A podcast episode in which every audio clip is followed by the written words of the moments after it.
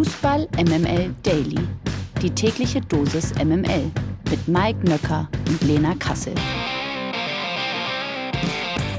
Halli, hallo, hallöchen und einen wunderschönen guten Morgen am Montag, den 12. Dezember. Das hier ist Fußball MML Daily und das L steht bei uns hier heute Morgen für Lena. Guten Morgen, Lena Kassel.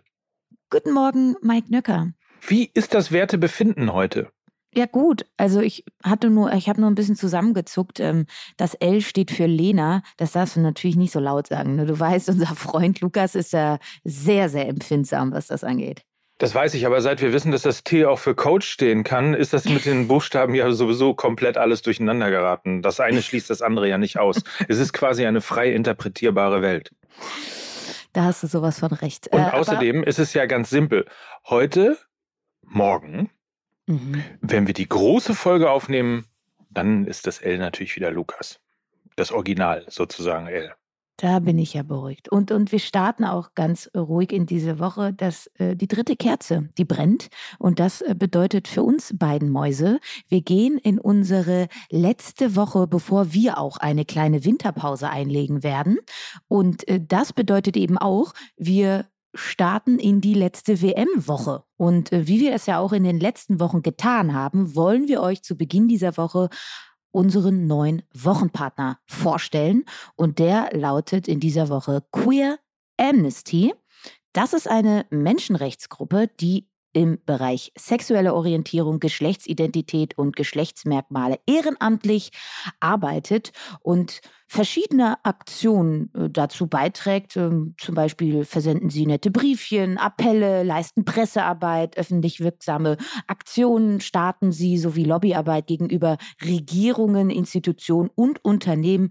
Alles mit dem Ziel, eben die Rechte von LGBTIQ-Menschen zu wahren, zu schützen und darauf aufmerksam zu machen. Sie engagieren sich da zum Beispiel für eine selbstbestimmte Geschlechtsidentität und Entwicklung, für die gleichen Rechte, eine Antidiskriminierungsgesetzgebung, für sexuelle Orientierung und Geschlechtsidentität als anerkannter Fluchtgrund und so weiter und so fort. Und natürlich sind auch Sie angewiesen auf Spenden. Das könnt ihr ganz easy einfach online machen. Das ist wirklich nicht schwer. Den Link dazu packen wir euch natürlich selbstverständlich in die Show Notes. Unterstützt Queer Amnesty, die wirklich ganz tolle Arbeit leisten. 100% Lena. Die WM-Analyse. Die Magie einer Fußball-Weltmeisterschaft hat am Wochenende mal wieder zugeschlagen und uns vier außergewöhnliche Spiele beschert. Lass uns unbedingt äh, über die Wahnsinns-Viertelfinalpartien reden und fangen an mit Kroatien gegen Brasilien. 4 zu 2 im Elfmeterschießen. Brasilien gibt die 1 zu 0 Führung in der Verlängerung doch noch aus der Hand. Neymar erzielt den Führungstreffer in der 105. Minute. Petkovic dann in der 117. Minute für Kroatien den Ausgleich. Und dann ist es natürlich Livakovic, Dominik Livakovic, Kroatiens Torhüter, der sich einfach mal so mir nix, dir nix zum Helden erneut, muss man sagen, hochpariert. Wieder mal Weltklasse. Am Ende der 120 Minuten waren es ganze elf Paraden. Es waren die meisten eines kroatischen Torwarts bei einer WM überhaupt und die meisten eines Torhüters überhaupt bei diesem Turnier in Katar. Und dazu hat er natürlich auch noch ein paar Elfmeter gehalten. Also, was für ein Spiel. Der kroatische Traum vom zweiten WM-Finale in Folge lebt also weiter. Dank Livakovic. Und während Neymar das Spielfeld unter Tränen verlässt, feiert und jubelt also Kroatien. So. Und das, große Frage, geht aus deiner Sicht so alles in Ordnung? Oh, ich muss sagen, mein Herz hat schon ein bisschen äh, geblutet. Äh, ich habe ja schon mehrfach hier betont. Ähm, ich fand, bei der brasilianischen Mannschaft war endlich mal wieder eine gesunde Balance aus Yoga Bonito, also dem schönen Spiel, aber auch einer defensiven Stabilität und mannschaftlichen Kompaktheit. Das hatten sie lange nicht mehr so wie bei dieser WM, vermutlich seit äh, Mitte der 2000er nicht mehr. Und ich weiß, du willst es jetzt wieder nicht hören, dass ich Belariti zitiere, aber ich mache es trotzdem, weil ich ihn einfach fantastisch in seiner Sprache finde und er tolle sprachliche Bilder aufmacht. Er hat nämlich zum Beispiel auch gesagt, Brasilien spielt wieder Samba und keinen Schreibtischfußball. Und äh, ich finde, das, das, das sagt alles aus.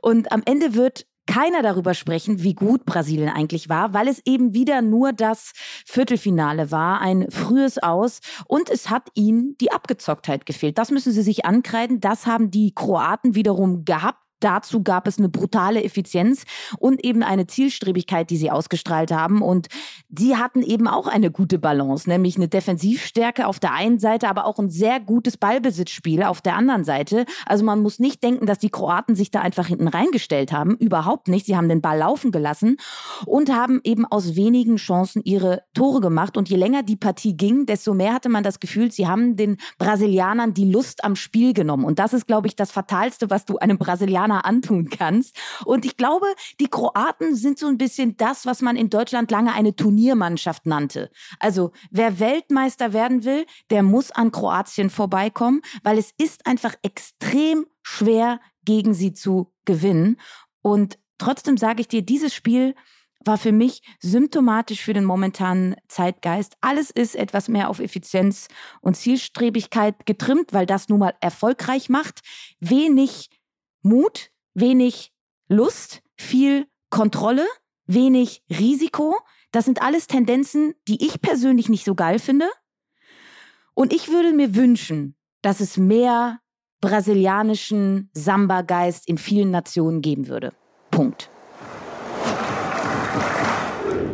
Das unterstreiche ich und unterschreibe ich auf jeden Fall mit. Und damit sind wir beim nächsten Viertelfinale. Da ist schon wieder Drama drin. Niederlande gegen Argentinien 3 zu 4 im Elfmeterschießen. Also auch das eben super spannend. 2 zu 0 gegen Argentinien durch einen Messi-Pass in Führung, den ich heiraten wollte. Wenig später wollte ich aber auch wieder die Scheidung, weil ich finde, dass sie sich dann auch nicht so besonders gut auf dem Platz verhalten haben. Aber trotzdem kam eben trotz 2 zu 0 Führung, kam Argentinien kamen die Niederlande nochmal ran durch den Ex-Wolfsburger Wout Weghorst.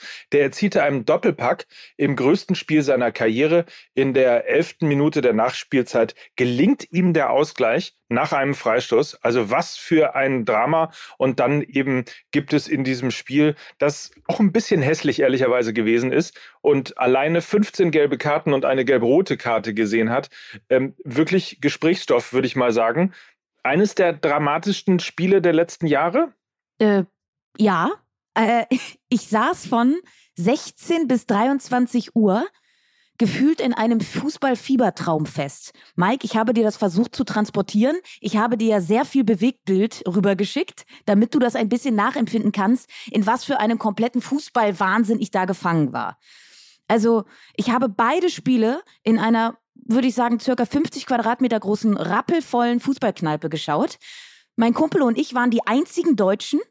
Um 16 Uhr war der Laden gefüllt mit äh, Kroaten und Brasilianern, wurde dann ab 19 Uhr in einen orange-hellblauen Dunst getaucht. Und in diesem Raum war all das kanalisiert, was den Fußball zu einer so geilen Sportart macht. Freude, Tränen, Fassungslosigkeit, Hemmungslosigkeit, Jubel, Trauer, all das war gebündelt allen voran natürlich in diesem Spiel Argentinien gegen Niederlande. Es gibt ja nichts Geileres, als wenn, ähm, als wenn genau solche giftigen Spiele entstehen, wo, wo so richtige Vollassis aufeinandertreffen und, äh, und sich. Und dann auch noch die ganzen Gäste in der Kneipe. So, genau. Also es kanalisierte sich alles in, eine, in einem Drama, das seinesgleichen sucht. Und äh, ja, es war ein äußerst dramatisches Spiel. Und man muss natürlich sagen, das Spiel wurde erst so richtig geil, als Louis van Gaal die alten Haudegen Luc de Jong und Wout Weghorst eingewechselt hat. Das war der Moment, wo dieses Spiel eine dramatische Wende nahm. Lass uns gerade ganz kurz zur Verortung. Ähm, all das, was du gerade beschrieben hast, hat aber in Berlin stattgefunden oder wo warst du? Das war in Berlin. Ja, ich kann äh, da sehr die Magnetbar in Berlin Mitte empfehlen, wenn es um Fußballspiele geht, ab Hinder. Sehr gut. Warst du denn happy am Ende mit dem Ausgang? Also irgendwann fängt man ja an, insbesondere wenn die Aggressionen dann auch ein bisschen größer werden. Ich erinnere mhm. nur an den Schuss äh, gegen die äh, Trainerbank der Holländer, die meiner Ansicht nach eigentlich auch eine gelb-rote Karte äh, hätte nach sich ziehen müssen, nämlich das erste Gelb eben für das Foul und das zweite Gelb dann hinterher sofort in dem Moment ähm, für das Ballwegschlagen in Richtung Trainerbank der Holländer. Kippte das irgendwann, dass alle plötzlich für Holland waren? So war es nämlich ehrlicherweise bei uns. Ja, bei uns auch. Also na klar, wenn du in der 90. plus 11 diese irre Freistoßvariante rausholt, die definitiv unsterblich sein wird. Wout hatte es ja schon mal gegen Bielefeld gemacht. Äh, Im Wolfsburg-Trikot könnt ihr euch noch mal ein Reel anschauen. Also vielleicht war das auch seine Idee. Ähm, die Geschichte war nach dem Elfmeterschießen für mich ein bisschen tot. Und die geilere Geschichte wäre natürlich gewesen, dass, dass die Niederlande weiterkommt und den nächsten großen Favoriten am selben Tag rausschmeißt. Äh, das wäre natürlich die viel geilere Geschichte gewesen. Ich hätte es auch Louis van Gaal gegönnt. Ähm, wirklich, glaube ich, ein ganz ja, ikonischer Trainer, ähm, den wir vermutlich nicht mehr auf dieser großen Fußballbühne sehen werden. Schade. Ohne Frage. Und in Wirklichkeit ist es natürlich so, dass die Idee von Maxi Arnold kam vom VfL Wolfsburg. Und so ist es halt doch noch, dass äh, Maxi Arnold es zur WM geschafft hat. ja, Zwar nicht im genau. deutschen Trikot, Schön. aber er hat zumindest uns eines der dramatischsten äh, Elfmeterschießen und eines der dramatischsten Spiele dieser WM ermöglicht. Danke, Maxi. Danke, Maxi Arnold.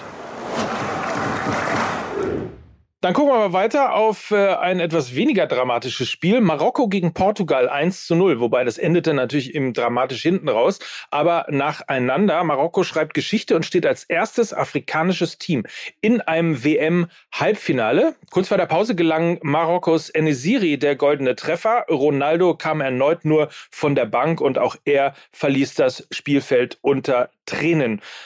Man kann vermuten, das Ende einer großen Karriere auf der einen, also zumindest einer Nationalmannschaftskarriere auf der einen, ein historischer Erfolg auf der anderen Seite.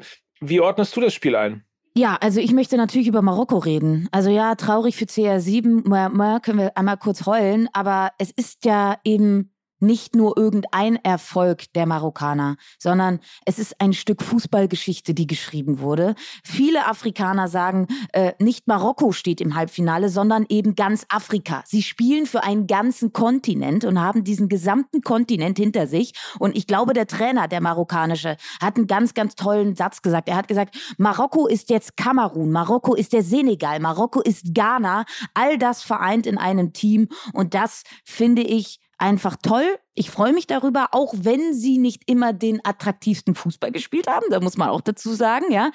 Es ist aber nicht unverdient, ja. Sie haben nur ein Gegentor kassiert in fünf Spielen und das war ein Eigentor gegen Kanada. Und Marokko, für diejenigen, die es nicht verfolgt haben, ist so ein bisschen wie Union Berlin in der Bundesliga.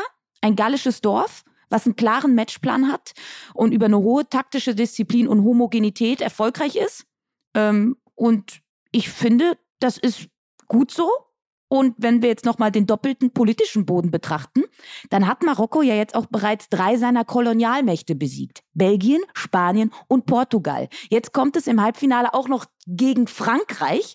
Also äh, auch ja eine, eben, also eine ehemalige Kolonialmacht. Also das schiebt natürlich besonders giftig an. Ich hoffe, da bleibt alles friedlich. Aber das ist natürlich auch eine Geschichte, die da mitläuft. Das Feiern mit der palästinensischen Flagge, das nehmen wir übrigens nachher bei MML ein bisschen genauer unter die ja. Lupe. Und ansonsten so.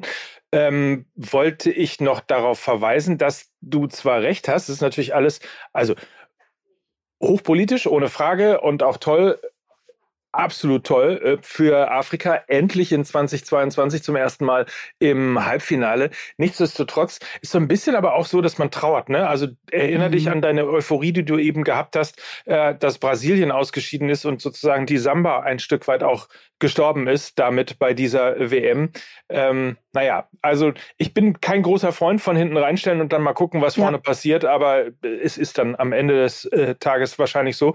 Oder wie ich getwittert habe, Defense wins Games, Defense wins Championships. Also auf den ja. Kopf gestellt, das neue, das Motto aus der NFL. Ja, stell dir mal vor, das WM-Finale lautet jetzt Kroatien gegen Marokko. Also es wäre ja auch irgendwie das passende WM-Finale an einem unpassenden Ort. Also ich finde, das würde zu dieser ganzen Causa WM in Katar irgendwie ja auch passen. Alles nicht so wirklich normal. Äh, wenn es aber natürlich nach Katar geht, dann ist ja ganz klar das Finale Argentinien gegen Frankreich, Messi gegen Mbappé, ne, spielen bei Paris, ne, wird aus Katar finanziert. Vermutlich wird es genauso laufen.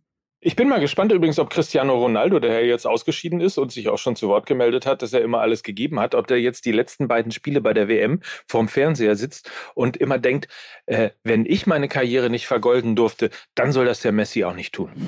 Vermutlich wird er irgendwas in seinem Körper genau das sagen, ja. England gegen Frankreich haben wir noch. 1 zu 2 endet das Spiel im letzten Viertelfinale. Und Harry Kane, würde ich mal sagen, ist sowas wie die tragische Figur Englands geworden. Eigentlich ist sie die, die Fußballgeschichte oder die Elfmetergeschichte Englands in einer Person, denn kurz vor Schluss natürlich, was verschießt Harry Kane was anderes als ein Elfmeter, die Riesenchance zum Ausgleich. Zuvor war er vom Punkt erfolgreich und sorgte nach der französischen Führung für den zwischenzeitlichen Ausgleich. Man of the Match wird allerdings Oliver Giroud, der den 2 zu 1 Siegtreffer in der 79. Spielminute erzielt. Wenn wir gerade beim dramatischsten Spiel des Turniers waren, war das äh, hier vielleicht das qualitativ beste Spiel der WM? Für die Engländer glaube ich auf jeden Fall. Ich hatte das Gefühl, sie haben mitunter das beste Spiel unter Southgate gemacht. Alle statistischen Werte sprachen für sie. Auch taktisch fand ich, war das hervorragend gemacht, wie sie das Tempo von Dembele und Mbappé ausgebremst haben. Die fanden nämlich nahezu überhaupt nicht in diesem Spiel statt. Das muss man auch erstmal schaffen. Und ich fand, sie hatten sich on top auch diverse Chancen herausgespielt, ne? Und haben auf der anderen Seite eben auch nur zwei echte Großchancen von Frankreich zugelassen. Man muss dann auch sagen, sie haben natürlich auch in zwei Szenen sehr unglücklich verteidigt und, du hast es ja schon angesprochen, ähm, diesen äh, Elfmeterfluch erneut nicht besiegen können. Ne? Harry Kane heißt jetzt auch nicht mehr Harry Kane, sondern Harry Payne. Also das wird er natürlich äh, deutlich in sich spüren in den nächsten Wochen. Äh, für Frankreich hat das Ganze dann schon gereicht. Ne? Mehr Glück als Verstand. Mich haben sie jetzt nicht so wirklich überzeugt. Und trotzdem glaube ich, dass die Engländer sich von diesem Ausscheiden nicht beirren lassen werden. Sie sollten diesen Weg genauso weitergehen. Und dann bin ich ich mir sehr, sehr sicher, dass sie eine hervorragende Europameisterschaft spielen werden, weil sie eben viele junge, hungrige Spieler haben, die noch über ein großes Potenzial verfügen. Und da sende ich einfach mal die allerliebsten Grüße an Jude Bellingham. Das erste Halbfinale übrigens, das findet schon morgen statt. Um 20 Uhr trifft dann Argentinien auf Kroatien. Am Mittwoch wird dann der zweite Finalteilnehmer zwischen Frankreich und Marokko ermittelt. Anstoß auch hier um 20 Uhr. Auch das noch. Erst die verkorkste WM und jetzt eine Horrorverletzung für Manuel Neuer liefen die letzten Wochen wirklich alles andere als optimal. Der Nationaltorhüter hat sich im Urlaub beim Skifahren den Unterschenkel gebrochen und wird im FC Bayern in dieser Saison nicht mehr zur Verfügung stehen.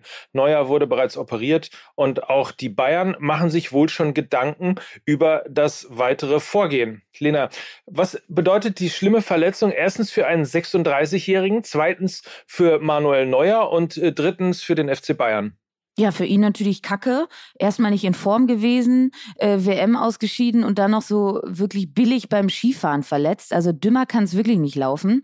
Ähm, für, die, für den FC Bayern ist das natürlich jetzt auch nicht so die allerbeste Situation. Ich glaube, du kannst mit Ulreich und noch einem 19-Jährigen auf der Bank nicht wirklich in die Champions League äh, weitergehen. Also das wird dann relativ schnell zu Ende sein. Ich bin gespannt, ob sie Nübel zurückholen, ob sie ihn aus seiner Laie herausholen. Ähm, dann wäre das ja auch ein hervorragender Test für ihn, endlich sich mal zu zeigen. Dafür wurde er ja geholt. Und selbst wenn das dann nicht funktionieren sollte, dann ist das Projekt Nübel auch wirklich zu Ende. Äh, Im Sommer kann man dann nochmal neu, äh, ja, herumsourcen, wen es da so gibt. Bei dieser Weltmeisterschaft ähm, hat sich ja auch der eine oder andere Keeper, sag ich mal, für Höheres qualifiziert Bono zum Beispiel. Ähm, also da sollte man sowieso eine, eine neue langfristige Lösung suchen, weil Manuel Neuer wirklich auch ein bisschen so wirkt, als sei er über sein Zenit. So langsam, aber sicher. Und zum Thema Nübel muss man natürlich sagen, der hat äh, zwar einen Vertrag mit dem FC Bayern, ist natürlich ausgeliehen an äh, Monaco und die müssten natürlich theoretisch erstmal mitspielen, ähm, wenn er schon in der Winterpause jetzt quasi zurückkommen könnte. Mal schauen, was passiert. Es wird auf jeden Fall spannend. Weiber, immer Weiber.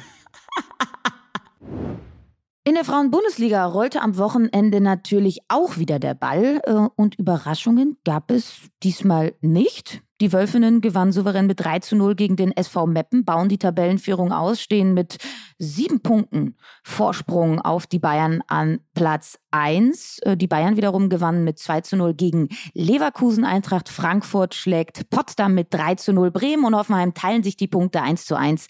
Duisburg kriegt eine richtige Klatsche gegen Essen. 6 zu 0 verlieren sie.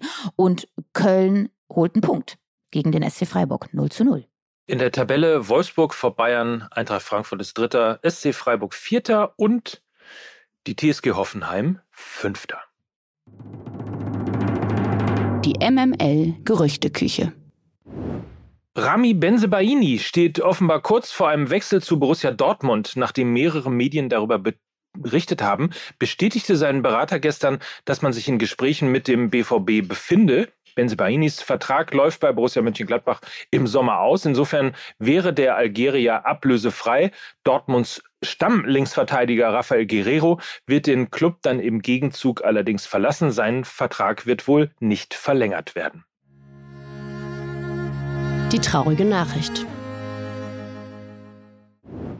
Der angesehene US-Journalist Grant Wall ist während des WM-Viertelfinals zwischen den Niederlanden und Argentinien gestorben. Wall brach während der Verlängerung auf der Tribüne des Lusail Stadiums zusammen und konnte nicht wiederbelebt werden. Das WM-Organisationskomitee teilte mit, der Journalist habe, Zitat, sofort notärztliche Behandlung erfahren. Diese sei auch auf dem Weg ins Krankenhaus im Krankenwagen fortgesetzt worden. Sein Bruder hingegen, Eric Wall, meldete sich später in einem Video und äußerte einen schlimmen Verdacht. Seiner Meinung nach sei sein Bruder umgebracht worden. Ja, das Zitat dazu, mein Name ist Eric Wall und ich bin der Bruder von Grant. Ich bin schwul. Ich bin ein Grund, warum er das Regenbogenshirt getragen hat. Das sagte er eben in diesem Video. Mein Bruder war gesund, so heißt es weiter. Er sagte mir, er bekam Todesdrohungen. Ich glaube nicht, dass mein Bruder nur gestorben ist. Ich glaube, er wurde umgebracht. Auf Twitter wandte sich Wall zudem an die US-Regierung und bat um Unterstützung. Grant Wall trug zu Beginn des WM-Turniers bei der Partie zwischen den USA und Wales ein Regenbogen-T-Shirt und wurde 25 Minuten von Sicherheitskräften festgehalten. Berichten zufolge fühlte sich Wall bereits mehrere Tage nicht gut und begab sich in Doha in ein Krankenhaus. Verlierer des Tages.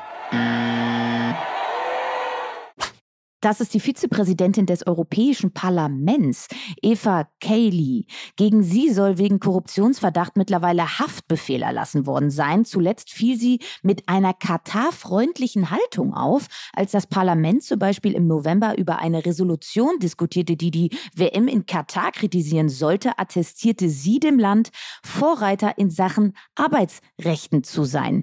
Die WM sei Beweis dafür, Zitat, dass Sportdiplomatie eine historische historischen Wandel in einem Land bewirken kann, dessen Reformen die arabische Welt inspiriert haben. Zudem beklagte sie, dass jeder, der mit Katarern spreche, der Korruption verdächtig werde. Apropos Korruption, bei ihr wurden mehrere Hunderttausende ähm, Euros an Bargeld gefunden. Ähm, ja. Aber hast du nicht auch mal 600.000 äh, ja. Euro irgendwo rumliegen? Ja, ich natürlich. Das jetzt, weiß ich jetzt nicht.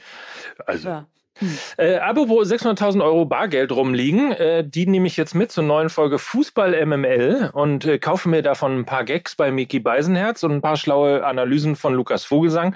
Und dann habt ihr auch, ich würde mal sagen, im Laufe des Tages wieder eine piekfeine neue Folge Fußball MML in eurem Podcast-Provider der Wahl. Dabei wünsche ich dir, mein lieber Mike, ganz, ganz viel Spaß. Grüß mir die Jungens und mhm. wir hören uns dann morgen wieder. Und das waren für euch heute Lena Kassel und Mike Nöcker für Fußball MML.